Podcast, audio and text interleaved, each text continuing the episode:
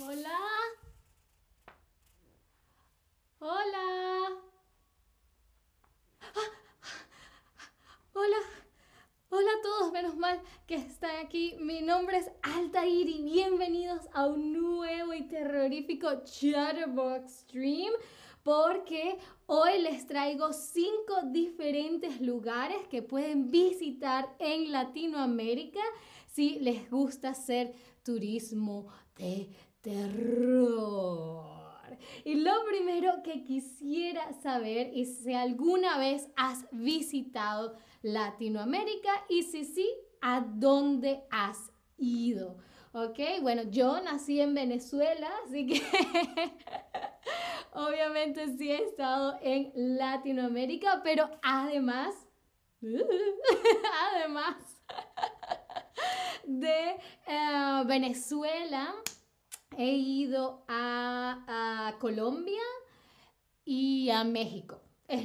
son los únicos lugares de Latinoamérica que he visitado. Sin embargo, me gustaría visitar más, pero tú, tú, ah, ¿has visitado alguna vez Latinoamérica? Y si sí, ¿a dónde has ido? Hola a Tobías que se acaba de conectar en el chat. Y hola, bienvenidos, bienvenidas, bienvenidas a todos los que poco a poco se van uniendo al stream. Hola a Vilo también.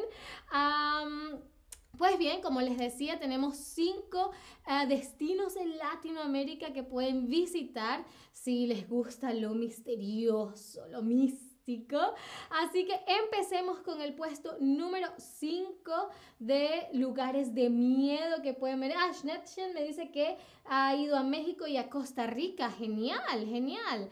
Ah, pues empecemos entonces con nuestro top 5 de lugares que pueden visitar.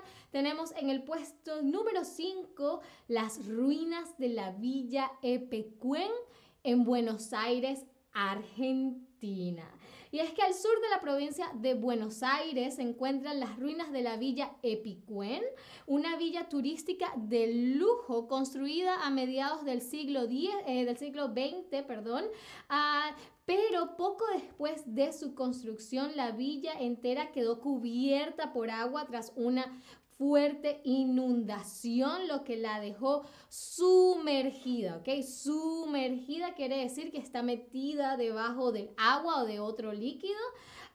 entonces, esta gran inundación dejó a la villa de Picuen totalmente sumergida.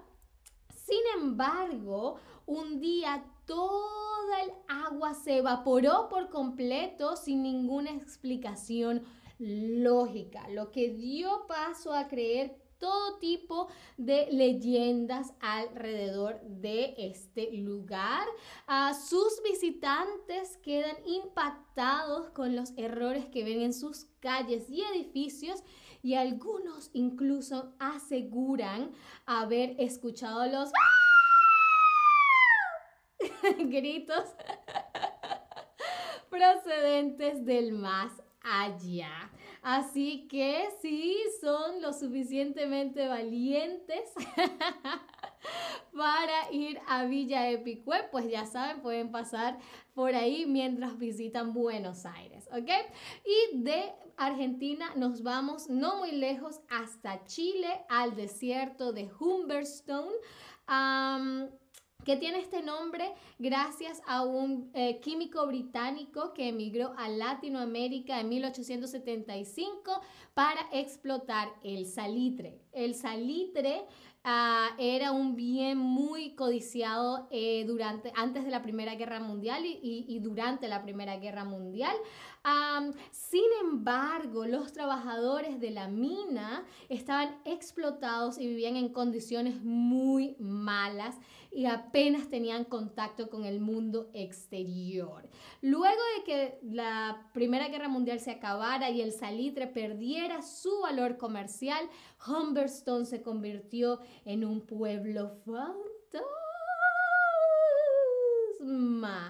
Y gracias al aire seco del desierto ah, se ha conservado muy bien, por ello todavía se pueden recorrer sus calles e incluso mantener una conversación con algunos de los antiguos habitantes del pueblo, pues muchos visitantes afirman haber, em, haber entablado conversación con fantasmas de la época de la explotación del salitre y que todavía se pueden oír los lamentos de los antiguos mineros, así que ya saben, pueden visitar entonces también el desierto de Humberstone. Hola a Sudvin que me saluda por el chat. Hola, gracias por formar parte del stream.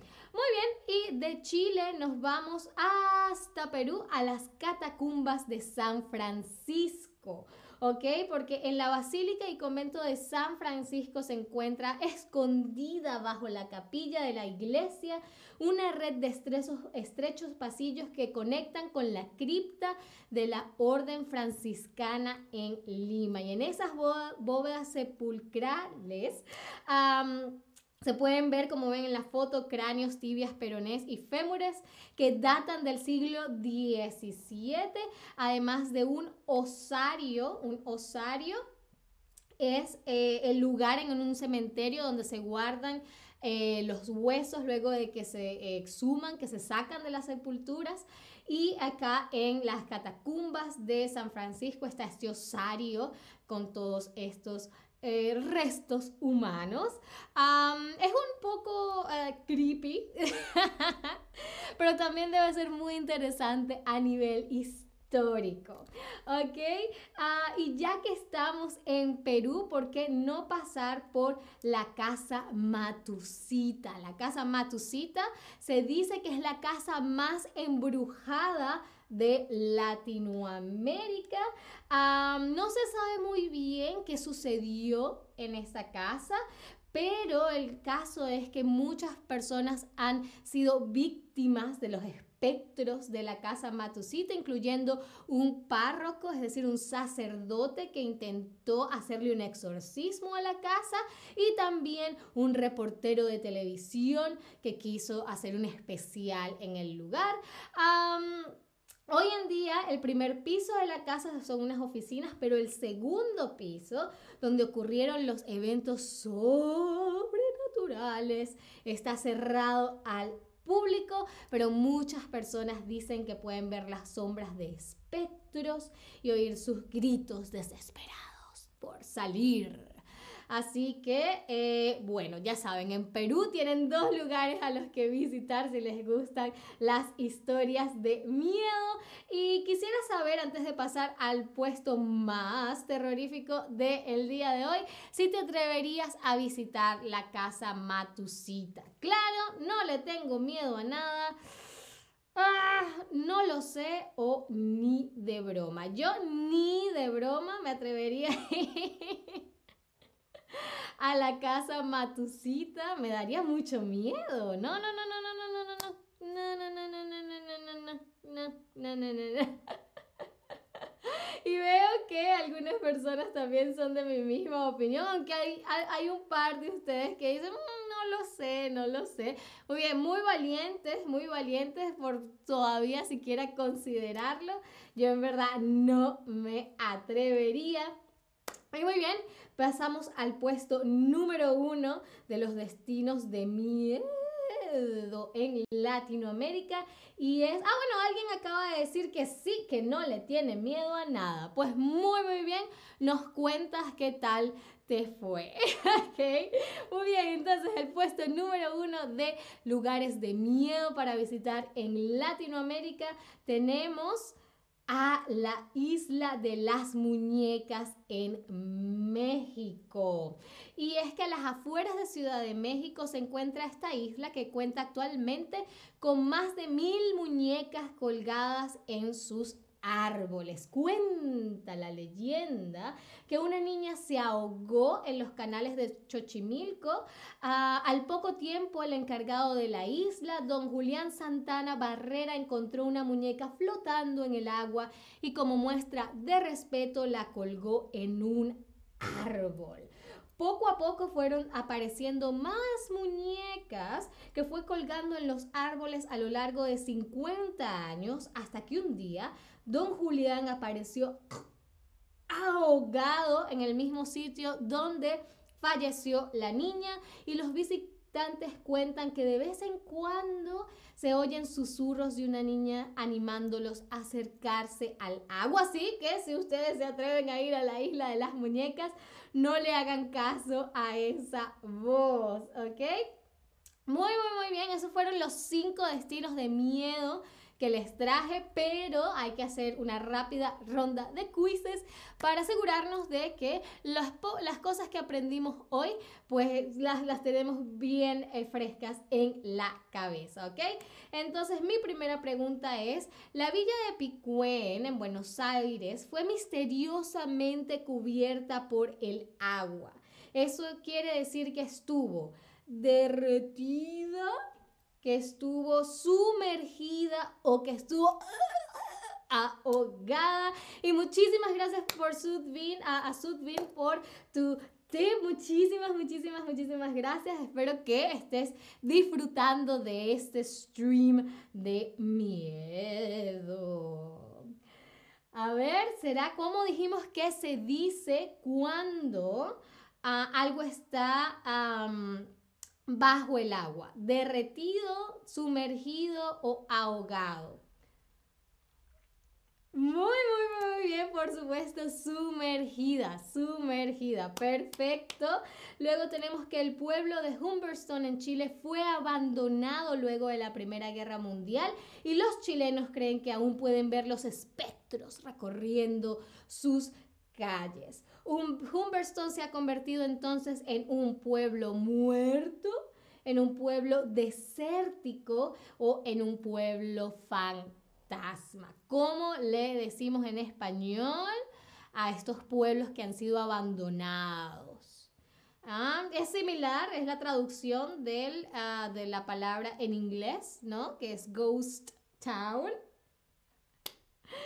Muy, muy bien, pueblo fantasma, pueblo fantasma, ¿ok? Cuando, cuando un pueblo ha sido abandonado por sus habitantes y se convierte en inglés en una ghost town, en español es literalmente un pueblo fantasma.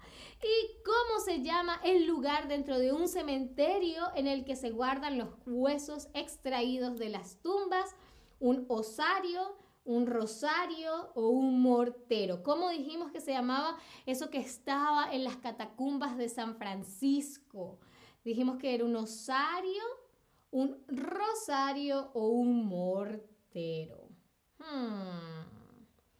El lugar donde se Muy, muy bien, un osario, exactamente, un osario. Y la última pregunta del stream, ¿cuál de estos destinos te atreverías a visitar? ¿La isla de las muñecas?